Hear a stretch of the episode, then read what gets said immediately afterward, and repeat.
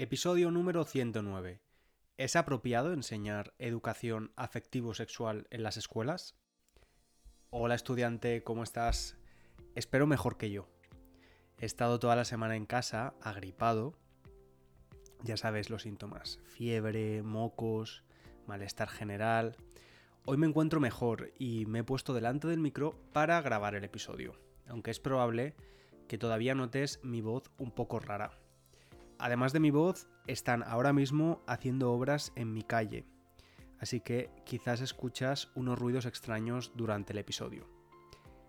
Pero antes, si es la primera vez que escuchas el podcast, te recomiendo que te suscribas para no perderte ningún episodio. Además, puedes usar los recursos gratuitos en la página web www.spanishlanguagecoach.com. Allí encontrarás la transcripción del episodio y las flashcards de vocabulario. Y te voy a contar un secreto. En mi ordenador hay una carpeta donde guardo todos los episodios del podcast que he hecho hasta ahora.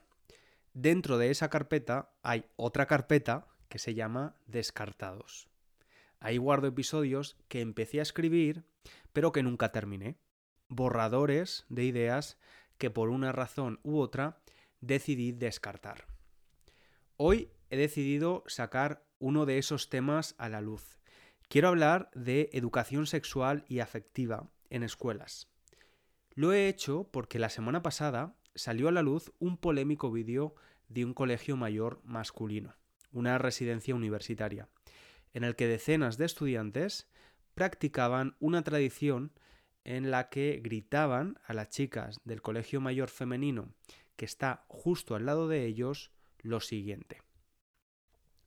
Putas, salid de vuestras madrigueras como conejas. Sois unas putas ninfómanas. Os prometo que vais a follar todas en la capea. Vamos, aguja. Aguja es el nombre del colegio mayor masculino y una capea es una fiesta donde se torea una vaca pequeñita, se come y se bebe.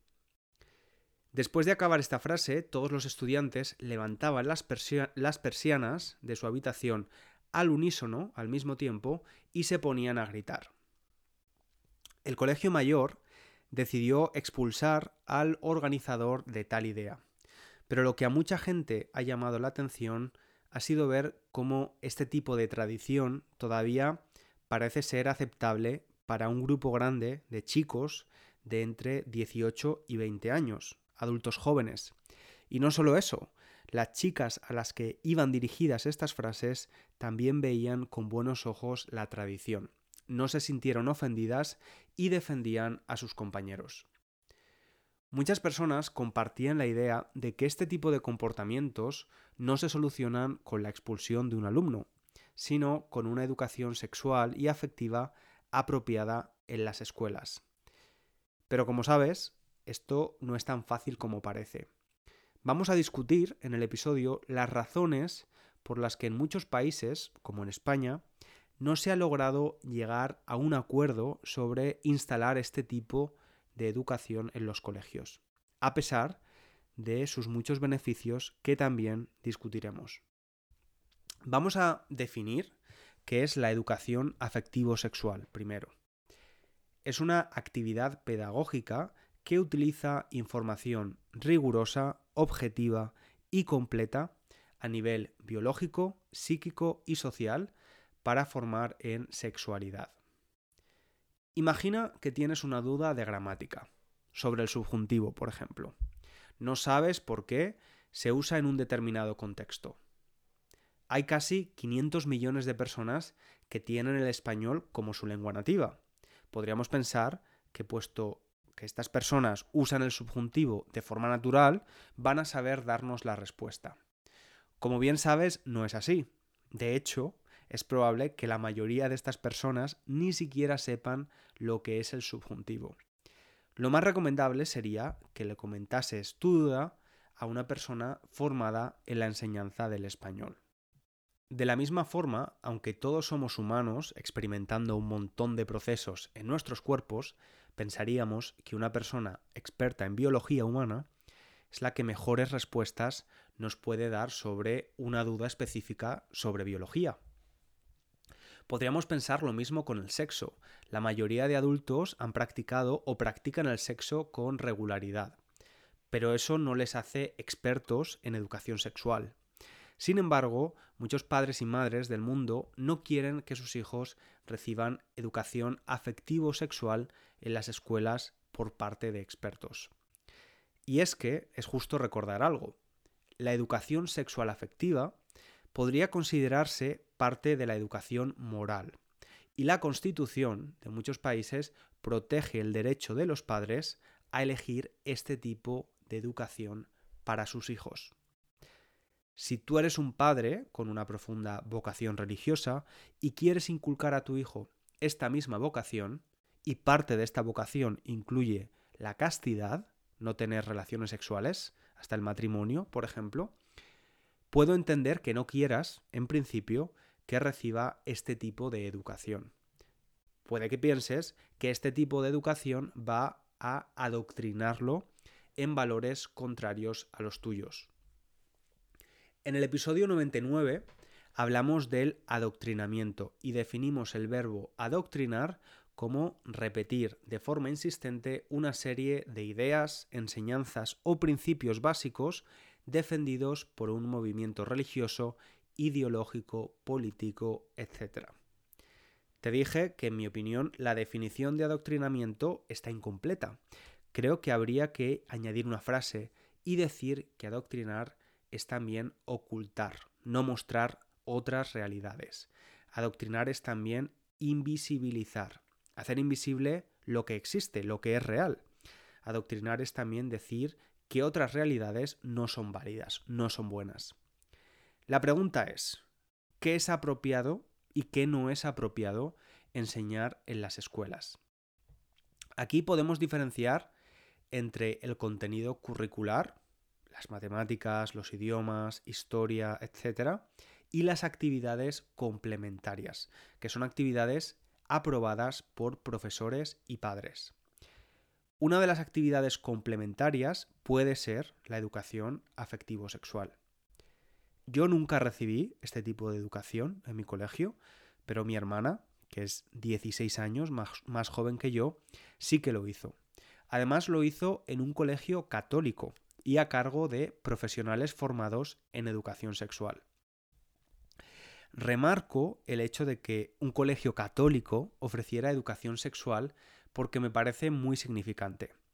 Este colegio está regido por curas, hombres que han jurado el voto de castidad y que inculcan los valores católicos a sus alumnos, pero que, sin embargo, no cierran los ojos ante la realidad social y deciden ofrecer a los estudiantes educación afectivo-sexual para que estén preparados para la vida real. Hay un mito muy extendido sobre la educación sexual y es que favorece que se tengan relaciones sexuales antes de lo esperado. Sin embargo, esto está muy lejos de la realidad. Lo que sí que hace la educación sexual es dar información adaptándolo a la edad de la persona. Esto evita que la información se reciba de fuentes poco fiables, como Internet o la pornografía. Todos sabemos que una película porno es una especie de ciencia ficción de la realidad de lo que es una relación sexual real. La Agencia Española de Protección de Datos ha alertado de que la edad media de acceso a la pornografía entre los menores se sitúa en los 8 años y se normaliza a los 14. En muchas ocasiones, esta pornografía ofrece un contenido violento y machista, que es lo que luego reproducirán en sus relaciones sexuales, porque es el modelo en el que se están fijando. Según la UNESCO y otros organismos internacionales, la educación sexual integral ha probado tener los siguientes resultados. Prevención de ETS, enfermedades de transmisión sexual. Reducción de embarazos adolescentes. En Reino Unido, estos tipos de embarazos se han reducido un 60% en los últimos 16 años gracias a una buena educación sexual integral y la mejora de la planificación familiar. Por último, uno de los resultados más poderosos de la educación sexual es que previene el abuso sexual en menores. Hay un dato absolutamente escalofriante. Según la OMS, Organización Mundial de la Salud, uno de cada cinco menores en el mundo sufren algún tipo de abuso sexual antes de cumplir los 17 años. Se considera abuso sexual el contacto físico o la tentativa de contacto físico de carácter sexual, ya sea impuesto por la fuerza o en condiciones de desigualdad o coerción. Lo que hace la educación sexual integral es darle al menor las herramientas para reconocer que está siendo víctima de abusos y que sea capaz de dar la voz de alarma a sus padres o tutores sin vergüenza y sin tabúes. En mi opinión personal, estos son motivos más que suficientes como para ofrecer la educación sexual en todas las escuelas del mundo. Pero no podemos olvidar que la educación moral es un derecho de los padres y parte de esta educación está recogida legalmente en la Constitución. ¿Hasta dónde se extiende la educación moral para que los padres puedan decidir si sus hijos estudian determinados temas o no?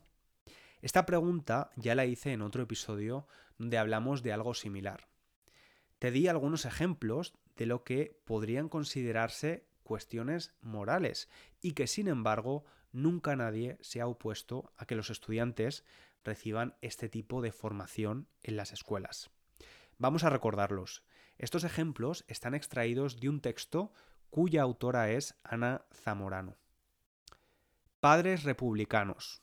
Cuando en historia se hable de reyes y monarquía, mi hijo no va a clase.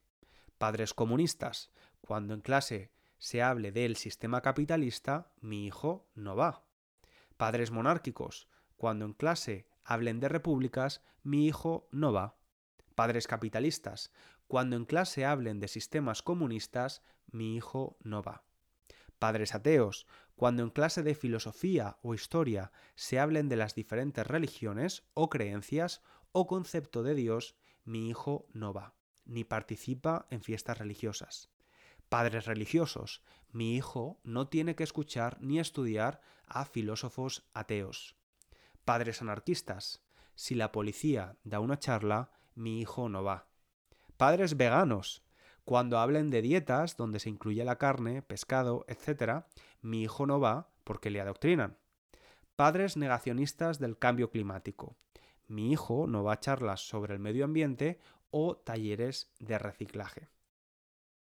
En definitiva, la pregunta es, ¿deben los padres limitar la educación de sus hijos para no mostrar ciertas realidades del mundo, especialmente cuando estas realidades pueden afectar a su integridad física y mental? Hay una frase de Cristina San Juan, especialista en protección de la infancia, en Save the Children, que me gustó mucho. Ella dice que los padres y madres deben entender que los niños y adolescentes son sujetos de derecho. Tienen derecho a una información fiable, a tener herramientas que les ayuden a tomar decisiones y a tener pensamiento crítico. Para mí, la educación afectivo-sexual siempre ha sido importante, pero hoy en día todavía más. Según la sexóloga Nayara Malnero, la democratización de la tecnología hace que nuestra sociedad esté mucho más sexualizada que antes. En sus palabras, nuestro entorno hipersexualizado utiliza la sexualidad como medio de venta, como medio de humor y pocas veces como medio de educación o aceptación. Todos creemos saber mucho de sexo, todos nos exponemos o somos expuestos a situaciones sexualizadas, y sin embargo, muy pocos contamos con los recursos suficientes, información, habilidades, seguridad en nosotros mismos para afrontarlas.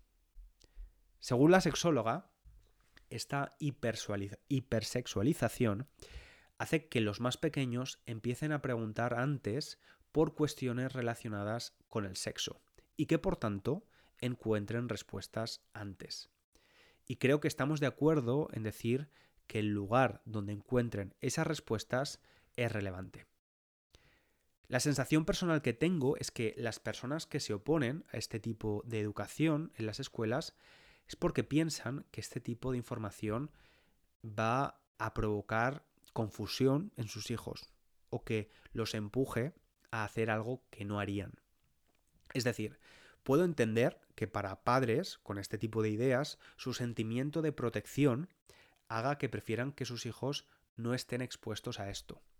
Pero como hemos visto, hay evidencias más que suficientes como para demostrar que la, educación afectivo-sexual no es más que una herramienta que nos da información y seguridad y que precisamente puede ofrecer también esa protección que todos los padres buscan para sus hijos. Y estoy seguro de que este tema también es controvertido en tu país. Me encantaría conocer tus opiniones y experiencias sobre lo que hemos hablado. Por supuesto que todas las opiniones serán aceptadas siempre que sean respetuosas. Recuerda que puedes dejar tus comentarios en la web, debajo de la transcripción.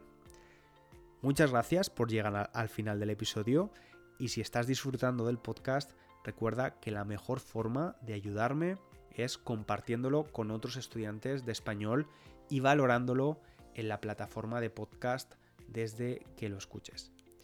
Ahora sí, me despido hasta el próximo episodio. Un abrazo grande.